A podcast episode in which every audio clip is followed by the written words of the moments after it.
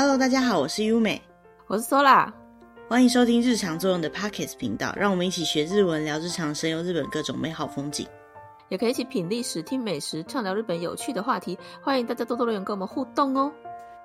四月开始啊，哈，有很多的留学生都可以顺利的出国到日本去了。对啊，对啊，好像我听说他们要放宽了。录音的时间已经是快要四月中了，哈，四月初开始就有很多留学生陆陆续续，如果事前申请的已经完成手续的话，留学生都可以去。然后其实从三月应该是三月中、三月底左右开始，商务的旅客可以到日本去旅游了，但是观光的签证目前还没有开放，好，所以一般的游客还是没有办法去的。那不过已经陆陆续续有人去，所以就陆陆续续可以看到有一些人就是回报一些照片。除了之前这两年来都是大概旅居的人可以回传一些那边的讯息以外，开始留学生也可以去了，感觉起来观光旅游出国已经不远了啦。可是最近台湾的状况也没有说非常的好，疫情又开始比较严重那么一点点。可是说是疫情严重，应该讲说感染的人数变多啦。但是这个病情本身是没有比较不好的，跟最一开始比起来，大部分都是轻症，有的甚至是无症状的。因为普筛什么之后才开始发现这些人有感染。应该台湾再过一阵子哦，就会稍微改变了这个防疫的方向，或许。到时候等到全世界都已经准备好重新开启国际之间的交流的时候，台湾应该也会准备好了。好，嗯、所以呢，我们又只能在线上来想象一些有趣、好玩、好吃的东西。也还好了，欸、这个好吃的东西台湾也是吃得到的。对，但是台湾吃很贵。我们今天要聊的东西呢是黑毛和牛，应该讲说是听起来就很高级，有没有？和牛。其实我身边有人啊，不会日文的朋友，对日本不熟。那你问他对日本的印象是什么？嗯，很多人会讲说什么，嗯，A 片什么之类的，你知道日本嘛？那个 AV 大国嘛，哈。但 是名片，对，这多少会有，但是那是大人的世界哈。可是我有朋友，他对日本的印象就是和牛，对，就是和牛。是啊，也没错了。除除了和牛以外，没有别的印象了，没有什么和服啊，没有什么其他的 日本文化东西。他就是吃货啊。对对对，他就是和牛这样。然后他还跟我讲过，他说牛肉就是要吃和牛，其他的肉都不要吃，都没什么好吃的。然后我就哇，真是高级。但是和牛也分成很多种类嘛。嗯，等级也分很多种，等级也分很多种。对，那我们今天呢，就想要来介绍一下所谓和牛是何物。和牛基本上来说，概念上来说，和嘛，所以像应该讲说就是日本那边的牛。嗯，可是呢，我一定有听过什么美国和牛、澳洲和牛，对不对？所以其实和牛应该讲说是一种品种，概念上可能像台湾黑熊。那他如果住到美国去，他还是台湾黑熊嘛，是吧？好，住在美国的台湾黑熊。对对对，所以和牛如果是在国外养大的，那就是澳洲和牛或美国和牛。好，那那个牛的品种叫做和牛。然后再来就是，呃，我们一定有听过很多和牛有名的品牌。什么叫品牌呢？嗯、就比如像松板牛、神户牛之类的，哈，有很多的牛的品牌。那我们今天就稍微来了解一下和牛是什么样的东西。如果你不吃牛的话，哈，也是当做了解一下这个资讯啦，哈。那如果你吃牛的话，下一次你去餐厅要点和牛的时候，说不定就不用从贵的开始点起了，哈，你就可以大概知道自己有什么喜好。跟差别，嗯，好，不过呢，和牛这个东西要细讲哈，非常的复杂，而且种类繁多，所以我们就是做个简单的介绍。那如果有兴趣的话呢，也可以把和牛的名称直接打上网去搜寻，就可以找到更相关、更仔细一点的资讯。那首先呢，当我们要买牛的时候呢，我们很有可能会看到它上面会写着澳洲和牛、日本和牛，或者是美国和牛之类的。这样子的写法，对于日本人来说，他们会有一种不能理解的地方，就是说日本的国产牛跟和牛是不是同一个东西？有可能不是，对，有可能不是，因为和牛如果说是一种高级的品种的话，他们国产的牛也有可能有别种牛，所以不一定是日本产的牛都是和牛。首先要有这个认知，在日本他们国产的牛里面呢，有很多的品种。那除了和牛以外呢，还有像是有一种牛叫做 Holstein。沃尔斯坦牛。那还有一种牛我们就比较熟悉的，比如说像是安格斯牛，就是安格斯牛。那么安格斯牛大家就有听过，对不对？好、嗯，那其实不管是哪一种牛，它有的可能是纯粹产乳，主要是做乳牛用的牛。像刚刚讲的沃尔斯坦牛，它的母牛的话就是乳牛，那公牛的话它就会取小牛来做肉牛使用。那其他的话呢，除了品种不一样以外，饲育方式可能有不一样。好，那讲回来和牛的部分好了。和牛呢，在日本来讲，最主要有四个品种。这四个品种分别是黑毛和种、褐毛和种、五角和种，还有日本短角种，这四种。有没有觉得，哼，这是什么？我的世界中的和牛好像不太一样，因为我们看到的和牛都是什么 A 五和牛，对不对？黑毛和牛，黑毛和牛，怎么觉得跟你们讲的好像不太一样？好，因为我们在讲的是牛的种类的部分。所谓的和种这种说法呢，不一定是一个标准说法，但它意思就是说，在日本改良而产生的牛的品种。但一般来讲呢，我们讲的所谓的和牛呢，大部分都是黑毛和种。日本还有其他种类的牛，等下会稍微介绍一下。什么叫黑毛合种呢？这个黑毛合种啊，在日本大概是百分之九十以上的市占率，哈，都是这种品种的牛。就如同它的名字一样，它是黑色的毛，但是呢，毛尖有一点咖啡色的，看起来的颜色就是有点像黑褐色那种感觉。它的肉质来说呢，是大家评定以肉牛来讲，应该算是最好的资质的那种肉，最好的肉质。对，最好的肉质。它在它的肉哈筋肉之间呢，会交杂的脂肪，也就是。所谓的油花啦，那它的油花分布呢，是比较多的，而且比较均匀的。黑毛和种的肉质呢，就是比较好吃，比较柔软。油花分布呢，以牛肉来讲，怎么去判断它的美味的这个程度呢？都是在整个基准值上来讲是最好的一种品种。再来就是它的肉质啊，通常来讲是比较细的，所以呢，它的生肉的部分啊，就会看起来是粉红色或者是红色，中间有斑斑点点的白色，哈，就是我们刚刚讲的油花嘛。那这个就是我们大家一般认知的那种霜降的程度，因为白白的，所以感觉像是霜。日本和牛的代表有什么呢？比如像我们一般所知道的松板牛、神户牛、前泽牛、淡马牛、晋江牛等等，那大家都有听过这些有名的，嗯、像是名牌牛啦，这些呢、嗯、几乎全部都是黑毛合种的牛。肉质的感觉像什么呢？如果真的没有吃过，或是你不吃牛的，好，我们形容一下，它肉质的水分比较少，比较具有弹力。但是呢，因为它有油花的关系，所以基本上入口的时候呢，它就好像在舌头上面融化一样，就消失了哈。真的很高级的和牛吃起来大概会那种感觉。嗯、那它的脂肪，入口化，对，入口即化。说是入口即化，会觉得好像很油的感觉，对不对？可是它的油呢是有甜味的，好吃的那种油的感觉。嗯、所以呢，只要吃过一次啊，你通常就不会忘记那种好吃。那如果你喜欢吃这样类型的牛肉，你吃一次你可能回不去了。曾经沧海难为。水了，那种一般的牛肉已经再也不能满足你了。因为呢，这样子的牛肉是比较好的，不管是它的外貌、它的口感，还有它的价格都比较好，所以它大部分会用在一些蛮高级的餐厅或是蛮高级的料理上面。除了日本以外的海外国际上呢，对这个评价也很高。好，你看像我们台湾也是一样嘛。好，讲到最高级的牛肉，大家就会有一种哦，日本和牛，和牛对，日本 A 五和牛哈的那种概念。嗯除了这个黑毛和种以外呢，可以再细看其他的品种，还有褐色和种。那什么叫褐色和种呢？褐色和种在日本来说是仅次于黑毛和种第二多的品种，像是它的名字一样哈，它是有点黄褐色，而且是有角的牛。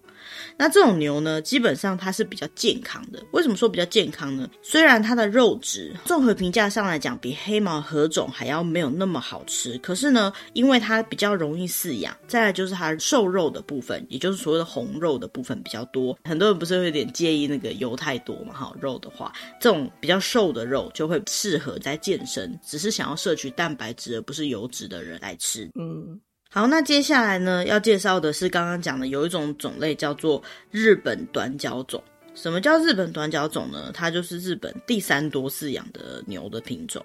它这种品种啊，基本上是比较耐寒的，所以呢，在日本的东北或北海道那些比较冷的地方，会比较有机会看到这样子的牛，耐寒而且好养的。大部分都会用放牧的方式来养这种牛。那也因为放牧的关系，所以它肉质比较没有那么细致，没有那么细嫩。但是呢，也是一样，就是红肉比较多的一种品种哈，比较瘦的一种品种。再来最后一种品种呢，是刚刚讲的五角合种。五角和种呢，是在日本饲育的比例上最少的一种和牛。那这种品种呢，是没有角的，整只牛比黑毛和种看起来还要黑。这种牛呢，虽然说饲养的是最少的，可是最近开始推广这样子的牛的品种，因为呢，这种牛的品种是刚刚讲这四种里面呢，瘦肉最多最多的一种和牛。因为以前啊，大家都喜欢，像日本也喜欢吃所谓的霜降的牛，油花分布均匀，看起来比较肥的那种牛嘛。可是呢，最近开始健身，好，大家都要。要健康，然后要吃瘦的肉。五角合种呢，是最容易取出最多瘦肉的一种牛的品种。它的肉本身呢，虽然没有那么好哈，没有说非常的细嫩，可是呢，它整只牛比较大只，而且呢，它长大的很快。对于最近的健康潮流，还有商业饲养上面的价值，算是蛮高的。所以呢，最近也开始有越来越多人是想要去养殖这样子的牛。嗯，不过整体来讲呢，还是刚刚讲那黑毛合种的牛哈，黑毛和牛。是肉牛当中算是日本养最多的，毕竟是大家最喜欢吃的那种种类啦。嗯，商业价值高，没错。好，那讲了半天日本的和牛，到底台湾有没有养和牛呢？其实这部分我们有上网找一下资料，据说在数年前，李登辉前总统曾经公布说要养出台湾和牛。那这个新闻大概是在二零一六一七左右啊，好像没有很久以前的新闻。那那个时候呢，他们说要养台湾和牛这件事情呢，已经引起了和牛产业 还有学界的一些注意跟讨论。据说啊，台湾现在拥有蛮不错的资源，是全世界几乎已经找不到所谓纯种的淡马牛。哦，那也是一种和牛的品种。李登辉前总统他其实一直都跟日本关系很好嘛，所以他们就希望可以跟日本合作，一起对于这些牛种进行基因改良、扩大的育种。但是事实上来说，台湾养牛的比率其实很低。大部分的牛肉都是海外，嗯、对对，都是进口进来的进口牛。台湾自己的牛肉的自产自销率只有四点多趴而已，将近五趴，非常非常的少。二零一八年，嗯，在那个时候的数据上来说，如果以大概那个时期来讲呢，台湾的肉牛总数里面有一半是用公的乳牛，就是说，如果它是母的话，它就是乳牛。那如果它是公的话呢，它就是拿来吃的肉牛，这个占五十五趴。接下来呢，有黄牛跟水牛这些品种。先不论这些牛肉好不好吃啊，其实它供应量非常的少，所以说台湾其实不太有办法花太多精神去育种或者去培养这些品种，因为毕竟它需要花蛮多的钱。那有没有成功的案例呢？其实是有的。有一种品种的牛叫做圆心牛，圆是三点水的圆，然后心是高高兴兴的那个兴。原心牛，它其实就是台湾淡马牛，它是由原种的淡马牛配种，在台湾新生的一代的牛。那时候开始要富裕的时候呢，也是这种原心牛。那这种牛呢，他们一开始是放牧在擎天岗。就是台北的那个擎天岗，那后来呢，他们有把这些放牧的牛再迁移到星光兆丰农场，就是迁移到农场里面去养，然后进行纯种的繁殖，也有跟农场里面原本的乳牛进行杂交的育种试验。为什么要做育种试验？很多人会觉得很奇怪，就是你不就是想要养出和牛来吗？台湾的和牛，你为什么要去跟乳牛去做杂交呢？最主要原因就是我们刚刚讲的，其实台湾没有很多预算可以养这些牛，而且养出来就是就这么十几头，他们甚至不能杀，因为这些都是纯种。种的后代，他们可能有很多研究的价值在，所以这些不太可能直接拿来贩卖的牛，等于是它只是一个学术研究的阶段，还在育种的阶段而已。所以呢，他们就去跟乳牛去杂交，然后利用养这些乳牛的牛奶，牛奶就不用把牛杀掉了嘛，养这些牛的牛奶，然后用卖这些牛奶去支援这个原兴牛的饲养跟育种计划。所以其实他们就是有点自己在这个产业里面想办法找到更多的设备，可以继续复兴台湾的牛肉。我们为什么会常常会发现说，在台湾要吃到温体牛不一定那么简单？首先，第一个就是台湾吃牛的比率不是很高。然后再来就是，就算有吃的话，其实台湾自己养的牛也并不多。百货公司或是一般在店里面看到，那都些都是进口牛肉。真的要看到台湾纯种的牛，四点多趴而已，可以想象它其实在市占率上来讲是非常的低的。嗯，好，那再讲回日本的和牛部分，所以总共有哪一些日本的名牌的牛呢？因为刚刚讲说，哎，不是四种分类而已嘛，什么黑毛和种啊、褐毛和种啊之类的，不是，是这些牛的品种，再加上跟其他的。的牛的品种的，嗯，算是育种哈，或者是杂交的分布，嗯、然后还有饲养方式跟它所在的地区不同，就每个地区都有他们自己的品牌牛。那我们刚刚讲到所谓的神户牛啊、淡马牛，那是比较有名的几个，总共的品种有非常非常多个。那在这么多的种类当中呢，所谓的日本三大和牛之称，哪三大呢？嗯，神户牛、松板牛跟近江牛。嗯。不过这时候呢，就会有人跳出来说：“不是吧，我听到的不一样诶，我听到的是神户牛、松板牛、米泽牛。哇，那这时候近江也是米泽牛的版本，真的，很听到了米泽。那这样米泽牛要去跟近江牛打一架了，看哪一只牛打赢了，它才会得到三大和牛美称。不过都一样啦，好，每个人认定的方式不一样，不都有人讲，对啊，都有人讲是特别的好吃、特别的厉害、特别的贵、特别产量特别高哈。那、嗯、猜猜看，哪一个地方它的和牛的品牌特别多？北海道吗？对，北海道超级多种的，像什么？记得北海道有一些地方是牛比人多。对啦，就是他们的畜牧产业发达，这也是一个啦哈。然后再来就是那边的品牌特别的多，比如说什么知床牛、嗯、北胜牛、石胜和牛，然后什么北海道和牛，不是红豆吗？对，也有牛啊。然后还有什么北见和牛。白老牛，反正名字就是很多啦，就是有点类似养出一个新的品种的牛，就是一个新的名字，或者是用不同的饲育方式养，就是一个新的不同的名字。哈，那这个如果有兴趣，以 后以后我们再去细看每一种牛肉的差别。好，那其他也蛮多的，像是兵库县，就是有神户牛的那个地方，也有很多的牛的存在，像神户牛，哦，一般来讲会讲说是神户牛或神户肉啦，哈，还有淡马牛。这两个都是在兵库县，嗯，在那个地方还有什么淡路牛肉啊，甚至还有汤村温泉淡马牛之类的，哈，有很多不同的品种。我不知道大家有没有听过雨后牛跟秋田牛，哈，它在秋田县的。然后还有山形县有米泽牛跟山形牛嘛，哦，然后东京也有东京黑毛和牛，虽然这个比较没有那么常看到。还有富山那边有富山和牛。然后岐阜县很有名的那个飞驼牛，对不对？然后三重县超有名的叫做松板牛，然后滋贺县刚刚有提到的这个晋江牛，比较特别的是京都那边也有养牛。那京都那边的牛是什么牛呢？不是，它不是牛，它是京都肉。好好笑，就是很京都人的感觉。京都人就是吃牛肉的感觉。不知道耶，为什么不说牛是说肉呢？哈，对啊。然后奈良有一种牛叫大和牛，还蛮特别的。其他的话，像什么广岛那边也有广岛牛啊，然后香川有战旗牛，不是战旗乌龙，是战旗牛。然后佐贺有佐贺牛，长崎有长崎和牛。反正总之呢，就是每个地方都有自己的牛，包括冲绳都有石原牛。哈，这些牛，如果你去到当地，你就会觉得说，哎。这里的什么什么牛很有名吗？哈，宫城县的宫城牛很厉害吗？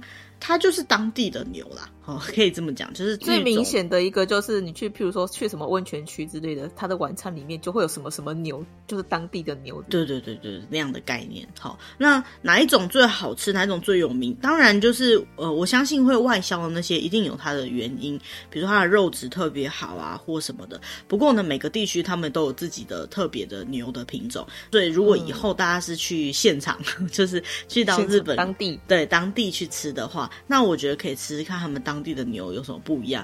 可是大部分的人吼嘴巴也没那么厉害。你这样这里吃一下，那里吃一下，你没有再去日文叫做食べ比べ，就是你没有去。用吃的方式去比较的话，你可能也很难找得到这个牛跟那个牛之间细致的差异。那如果你喜欢吃各种牛肉的评比的话，哈，可以去找那个和牛比较的专卖店。那他们也不一定会提供到那么多种牛，它有可能是牛的部位，或是几种不同的牛的品种，让你吃到比较。哈，那刚刚讲的各个地区的，甚至有些地方没有那么有名的那些地方牛们，你其实很难吃到它的差别啦。哈，呃，不过呢，左右牛的口口味。来讲，最主要的并不是指牛的品种，我觉得，而是指牛肉它本身的品质跟它的状态。因为一头牛里面它的每个部位也是不一样的嘛。那我们今天就先不讨论部位的部分，我们来先讲一下就是牛肉的平等的部分。我们刚刚一直有提到什么叫做 A5 和牛，对不对？嗯，去吃烧肉的话，常常听到他们本店招牌 A 五和牛，没错。还有就是，如果在台湾的话呢，你很常听到它是 Prime 级的哈，或者是什么 Choice 级的哈，Selecto 级的那一种的，你会觉得就是，哎，牛肉好像有很多分级的方式，那它到底是怎么一回事呢？A 五是不是就特别厉害嘞？所以我们就大概的去查了一下牛肉的所谓的分级方式。为什么要将牛肉去做分级呢？最主要是因为有一种状况下是大家都觉得这样的肉特别的高级的，比如说它的油花分布均匀，而且油花非常的多，肉质软嫩。多汁，再来就是以商业价值来讲，它整头牛来讲，它的肉的比例比较高哈。他们有一种计算方式叫做汁肉，汁、就是树枝的枝，就是说这只牛它把它的皮骨内脏全部去掉之后，可食用的肉的部分越多，代表这只牛的等级越高。那常会讲说，，A A 五等级是最高等级和牛，那到底是不是真的最高等级呢？其实它有一个评比方式，的确它是最高等级。怎么去看它是等级呢？等级就是说，以它霜降的比例，也就是说它油花分布的比例，它油花越多越好，它就是五级；那油花越少，越没有油，好越瘦，它就是一级。所以 A 一到 A 五的差别呢，就是油花越来越多，A 五的话就是油花最多的。那再来呢，除了 A 以外，还有什么等级呢？有 A、B、C 三个等级。A、B、C 三个等级呢，就我们刚刚讲到的取肉的比率。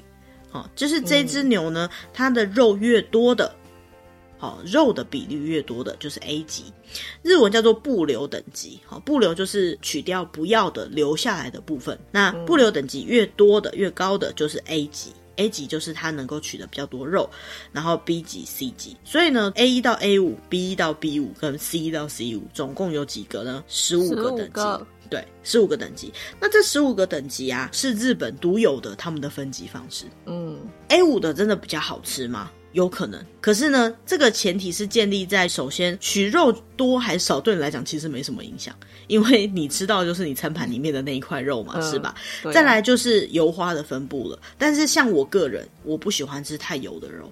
我我是讲真的，就是不是我没有钱吃那么贵的肉，我是说，就是、嗯、嘿那种入口即化的肉，我相信它很好吃，可是对我来讲它有点腻哦，就是不是我最爱的口感，所以我可能会比较喜欢吃，比如说 A 四或 A 三，好瘦一点的，瘦肉稍微多一点，对对对，我会觉得。呃，比较吃起来没有负担，虽然它的油脂是好吃的哈。可是要多吃那种很贵的肉，好像也没办法多吃哈。不过反正就是，嗯，讲了很奢侈的话，这样子还给你吃多呢，一片两片。对，不过的确，A 五和牛如果在比较高级的餐厅，有可能就吃到那两三片，大概就那样。你要吃腻也是很难的哈。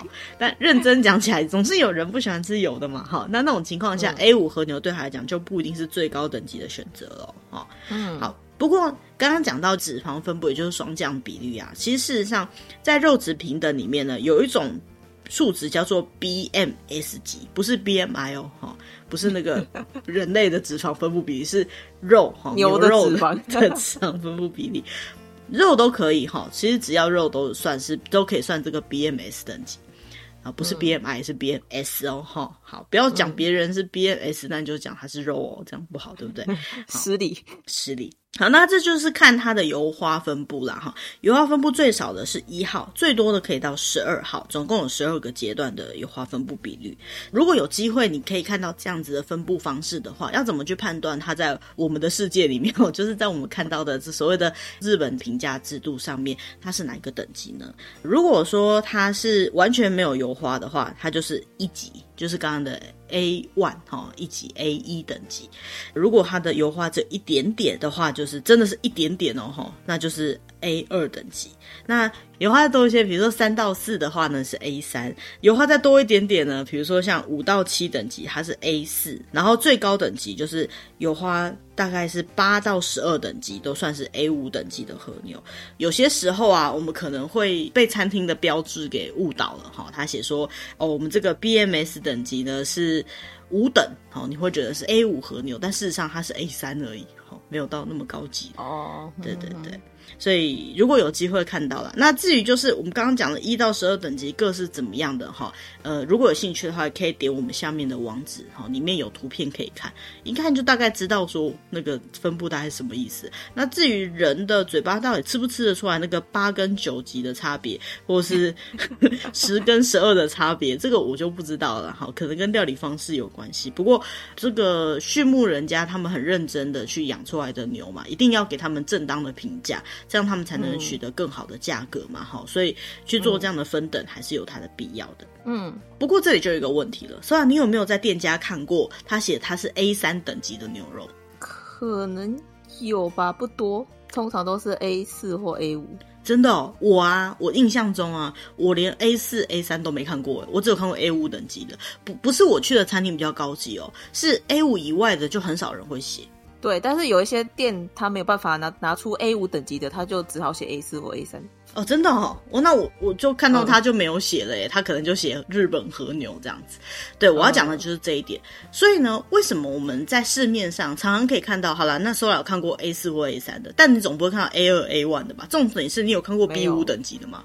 没有，刚刚好 size B 五等级，不是讲的好像是纸张的大小，对嘛？没有嘛？好，为什么会没有呢？其实没有人知道是最主要的。比如说我们今天小孩子，哈。嗯，我们不要说这个成绩取向主义。不过小孩今天如果考第一名，我们看到人也会挺开心说，说哦，我们家小朋友今天就考第一名嘛，对不对？考第二名、考第三名可能还有机会会讲，不过就比较少人会讲了，对不对？好，嗯，那我小朋友今天成绩很好，他考了第十六名哦，你会讲吗？不会啊。虽然说，哎，五十几个人，对，五十几个人班级考十六名也是蛮厉害的啦。可是你不会去拿去献嘛，对不对？就是多少都是这种感觉，因为我们通常会拿出来吹嘘的。好，拿出来讲的，就是它等级比较高的商家做生意也是一样，他们没有必要告诉你说，我们这个水果甜度是第三甜的，你会告诉我 第三甜，第一甜的，第三甜是多甜？对，第一甜是多甜？对，重点就是这个了。Sona 讲出重点，第三甜是多甜，所以。C one 到底跟 A one 的差别在哪里？对不对？其实认真讲，以我们刚刚的讲法来讲，因为就看你桌上那一盘肉嘛，一样是五等的话，它的油脂含量都是差不多高的，那差别可能就是取肉的比率有差。嗯，那或许啦，因为取肉的比例有差，肉的紧实度、肉的柔软度、肉的多汁的成分，还是肉的口感可能有差。可是就你放在餐盘上面那一盘那块肉来说，你不一定吃得到差别。但是店家又不能骗你，所以呢，他能够拿到 A 五等级，他一定会把 A 五写下来，因为我家小孩考第一名，对不对？可是如果他拿到的是 B 五等级、C 五等级，总是不能够骗你说他是 A 五嘛。但是他写 B 五的时候又很难解释，那他是不是干脆不要写，就写日本和牛就好了？嗯嗯，好，或是美国和牛，美国高级和牛，高级就没有人知道它是什么级了嘛，对不对？好，所以像这样的比率写法呢，是因为商家。综合考量，所以我们不太有机会看到其他的。可是，如果我们是属于你直接去跟牛肉的，比如说盘商去购买，或者是可能或许有机会在卖肉的店里面去挑选肉的话，可能就有机会看到这些数字，那你就可以知道说，哎、欸，我现在买的这个肉的比率或等级是怎么样的。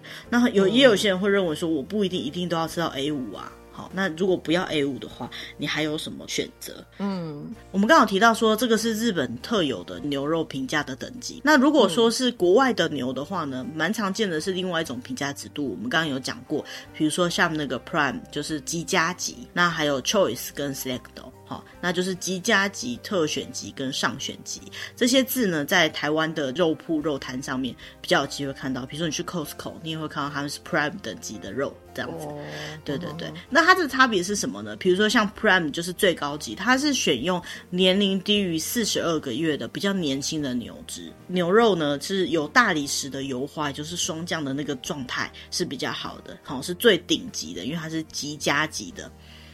那什么是 choice 等级呢？choice 就是牛排部位里面大概是第二名那种等级，它的油花比较中等，比较均匀，而且它是比较 juicy，就是比较多汁，然后比较嫩口的，这个叫做特选级、嗯、choice 等级。那什么叫 select 等级呢？select 就是说它一般在平价牛排馆里面比较常用到那个等级。好，它其实也算是不错的牛肉，可是呢，它没有那么多油花，相对来讲比较硬一点，所以它需要花一点功夫去软化它。有些店家可能会用腌制。的方式，会用各种方式去调味，哦，让它可以更适合拿来做料理。那这样的等级叫做上选级。嗯、那有没有低于这些等级的？一定有嘛？那如果有，你要不要写？嗯、就不写了嘛。所以就是如果没有看到的话，就别问了。大概就是那种感觉。嗯那讲了这么多啊，到底是怎么去评断这些牛到底好不好吃呢？哈，如果说这些平等都没办法说服得了你的话呢，就科学这样来讲呢，有一种东西叫做オレイン酸，就是油酸，油脂的油。科学家认为，决定肉好不好吃的关键点就在这个油酸。肉的好不好吃，对人来说，大概就是从味道、香气跟口感三个部分来决定的。那其中呢，油酸的比率如果比较多的话，肉的脂肪的熔点就会比较低。那 它的味道呢，跟那所谓的溶于口哈，入口即化的这种效果就会比较好。所以一般来说，油酸比较高，也就是说，一般我们所谓的比较高级的牛肉呢是比较好吃的。那这样的牛当然也会比较贵。可是，就像我刚刚讲的，如果我是不喜欢那种入口即化的感觉，我想要吃到牛肉的感觉，我喜欢牛肉干。好，假设那如果是那种情况下的话，所谓的高级，比如说 A 五等级，所谓的 Prime 等级的肉。不一定会真的符合你的需要。再来就是调理方式有一定的差别哈。如果你习惯吃到完全不见血，近乎是牛肉干的等级，别人问你说：“哎，牛排要几分熟？”你跟他讲全熟再熟一点，我要焦的，或者是说。全熟可能就会比较硬一点。那如果有些牛肉很高级，你一定会有人听到说三分熟、五分熟。那个对于很害怕油脂或很害怕那个肉腥味的那种人来说，他们就完全不能接受。可是有些牛肉，他就得要吃三分五分，它才能够吃到它那种所谓的油酸的效果跟入口即化的口感。嗯，所以讲了那么多呢，到底什么是高级的牛？呃，以价格上高级的话，我们可以看得出来，好 A 五嘛，嗯、是吧？好，日本和牛名牌牛再加 A 五等级，一定高级，这个就最贵的，对，最贵的那一个。可是哪一个是你喜欢吃的，这个就不一定了。嗯，那其实我们在做这个这一次的功课里面呢，也看到很多文章，它就是前面讲了很多，介绍了很多，好像我们这样子，然后讲完的结论都是说啊，不过这个就是指商业考量或者是价格上的取向来说，哦，这个东西是最贵最好的。当然以育种来讲啊，那些育种出来准备要最主要是供人类食用的这些肉牛呢，它肉质。怎么样才能养得出最好的肉？这个一定是很多人去研究的心血的结果嘛，对不对？不然台湾也不用去养什么台湾和牛嘛，是不是？好，一定是为了让它更好吃。不过这个更好吃的概念呢，再怎么说都是一个综合评比的大家公认的结果，不一定代表你的口味。而且也有人根本就不吃牛嘛，是不是？那根本就不吃牛，不管再怎么高级的牛肉，对他讲也就没有意义啦，是不是？嗯，好，所以不管是去店里面要买肉，还是说去餐厅要点菜，都是一样。不一定是最高级就是最好吃，不过有机会也可以去品尝一下人家精心饲养出来的牛到底是怎么样的一个口感哈。如果你可以接受吃牛的话，嗯，哎、欸，那 Sola 你家吃牛吗？吃啊，真的、哦，我家其实我、哦、我阿妈以前是不吃牛的。所以，我小时候，我们家餐桌上不太会出现牛肉的料理，几乎不会。嗯、我妈妈掌厨之后，我们才开始有吃牛。啊，我身边有很多不吃牛的朋友。那讲到吃牛，我就印象很深刻。我有朋友哈，他有说过，就是他不跟不吃牛的朋友一起出去吃饭，就是他觉得很难点菜什么的。我是觉得也没有那么夸张啦，哈。不过就是现在的牛哈，刚我们讲这些牛哈，他们都是肉牛或者是乳牛。嗯不管是肉牛还是牛，基本上它都不是以前我们拿来耕田用的牛啦，哈。你不能说是它出生的目的就是为了给我们吃。不过某种程度来上来讲的话，它们的存在价值，或许我们觉得大家可以考虑一下，不是那么绝对的。那但是因为长辈的关系哦，觉得不能吃牛的啦，或者是有特别的信仰，觉得不能吃牛，可以坚持你的信仰没有问题。哦，这个部分就是大家见仁见智。嗯、那今天介绍就是个人意愿的，对。那今天介绍的这个和牛。牛呢，其实也是很标准的日本文化之一哈，就是不管是什么产业，把它做到最好，做到就是全世界都知道，对，全世界都知道。我觉得不管是哪个国家，都是这么努力在做这件事情啊。只是说和牛，日本也算是做出一个品牌来，所以才会产生什么美国和牛啊、澳洲和牛这样子的说法。这样的品种都可以在国外饲育的话，那这个真的是和的这个精神呢，就搬到国外的餐桌上去了。对对对，我觉得这也是蛮有趣的一件事情。嗯、好，嗯、那今天的分享就到这边了。那希望大家会喜欢这样的内容。那如果对这样的内容有兴趣，或是有什么批评指教的地方，还是你有什么想要听的主题或内容的话呢，也欢迎利用下面的联络方式跟我们联络。那今天的主题就到这边，谢谢大家，拜拜，拜拜。